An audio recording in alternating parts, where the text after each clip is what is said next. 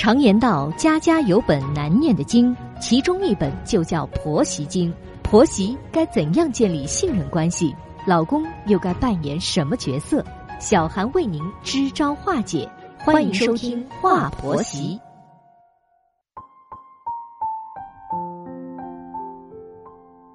现在是北京时间晚间的二十一点，欢迎收听《话婆媳》，我是节目主持人小韩。在节目开始，问候正在收听节目的广大听众朋友。都说养儿防老，这是几千年来的老传统了。但是现在啊，好像养儿防老的问题呢，是越来越靠不住了。有些人外出打工，一年到头是难得回一次老家，根本就没有办法好好的孝顺自己的父母。父母呢，能指望他们什么呢？所以在面对养老的问题时啊，可不能再一味的抱着养儿防老的观念了，还得要多种选择呀。如果子女不孝顺，或者说因为客观的条件而无法尽孝的，那么父母呢，还是要另想办法养老的。比如说去养老院，住养老院自然是要钱的，所以呢，你还要提早啊，要存一些养老钱。如果说老人跟子女相处的不愉快，那还不如去住养老院呢，最起码可以少受一些气呀。热心听友张阿姨向我们发了一封私信，详细的讲述了她的经历。她说呀，我和老头子只有一个儿子，我们从小呢就特别的疼爱他，把他当成了心肝宝贝。可能是因为我们太宠爱他的缘故吧，他特别吃不了苦，学习成绩也不好。儿子中学毕业后没考上大学，我就托人呐帮他找了一份比较清闲的工作，工资不高，但挺适合他的。后来儿子谈了一个对象，姑娘家呢是农村的，娘家条件不太好。我觉得呀，反正姑娘是嫁给我们家的，娘家条件好不好跟我们也没什么关系，所以就同意了儿子的婚事了。儿子结婚时，我们给了女方家八万块的彩礼钱，儿媳是一分钱没带回来。对此呢，我们也并不惊讶，因为女方家条件不好嘛，留下这笔彩礼钱也很正常嘛。儿子结婚后的第二年呢，在儿媳生产的前半个月，老头子突发脑梗去世了。这对我来说真是晴天霹雳，我当时一下子就晕了过去。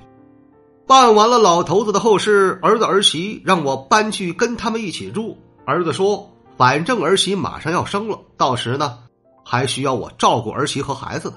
再说呀，现在老头子也走了，我一个人住，儿子儿媳也不放心。就这样，我住到了儿子家。孙子出生之后啊，我的丧失之痛才消除了一些。为了打起精神呢，我开始照顾儿媳和孩子。我根本就没有时间和精力去伤心了。只是夜里睡觉前呢，看到床头柜上老头子的照片，我心里就很难过。我住在儿子家的日子并不好过。原先我一直觉得儿媳挺好的，可现在我发现呢，我这个儿媳可特别的挑剔。我做的菜，她一会儿说太咸，一会儿又说太淡，我都不知道该怎么做饭了。有一天，我端汤给儿媳，就因为太烫，儿媳冲我大发脾气。儿子在我和老头子面前一向很横啊，但是在儿媳的面前却很怂，也不知道是怎么回事可能是真的一物降一物吧。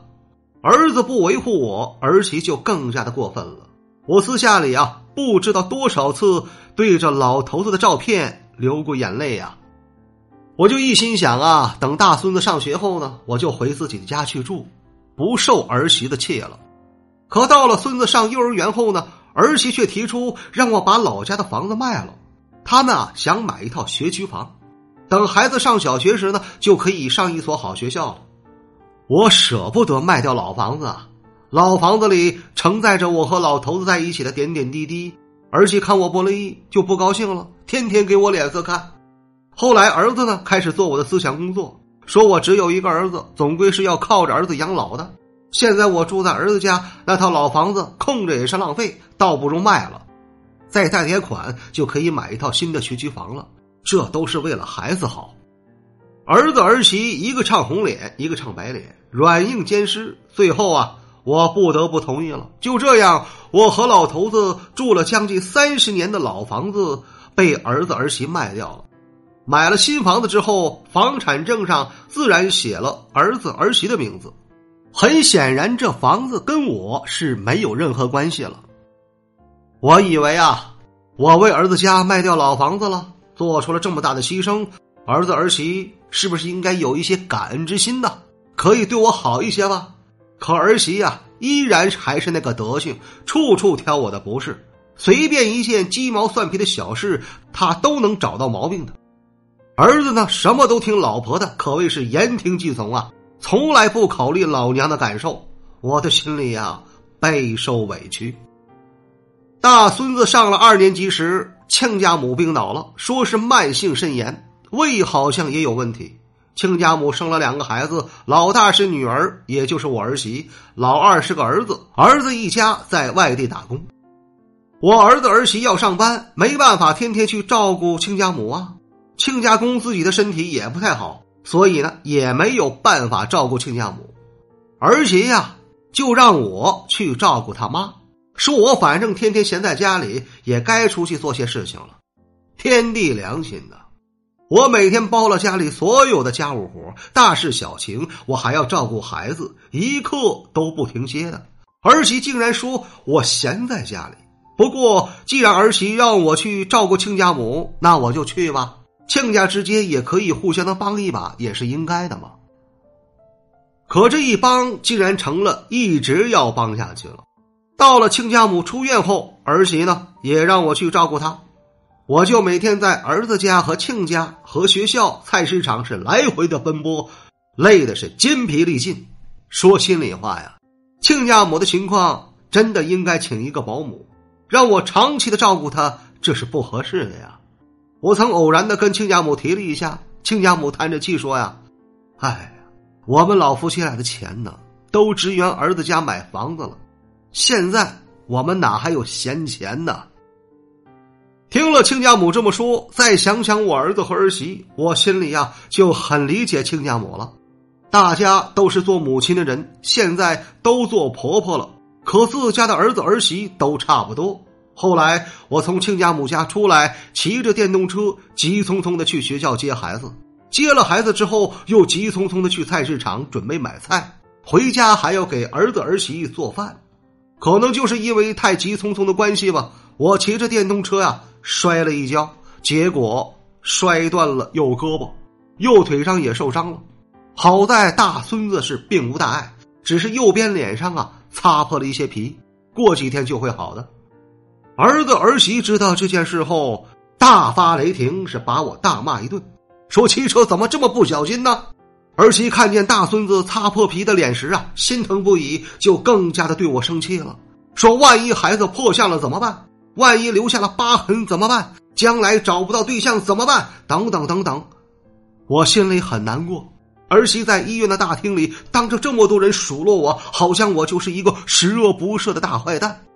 我胳膊都折了呀！儿子儿媳一句都没有问候，根本就不关心我，只关心他的儿子擦破了一点皮的脸。你说我能不心寒吗？我的胳膊好了之后，我很郑重的向儿子儿媳提出了：“儿子儿媳呀，从今以后呢，我不再帮你们带孩子了。”我怕再带下去呀，会惹出更大的麻烦。儿媳听了很生气，说我一点都不为儿子儿媳着想。他们工作那么忙，那么辛苦，你就不能分担一些事吗？儿媳说着说着就说：“既然你不愿意带孩子了，那你还住在我家里干嘛呀？”儿媳的言下之意就是让我走了。可我往哪去呀？我的老房子已经卖掉了，我还能去哪里呀？我一时间很茫然。都说养儿防老，我怎么弄得无家可归了呢？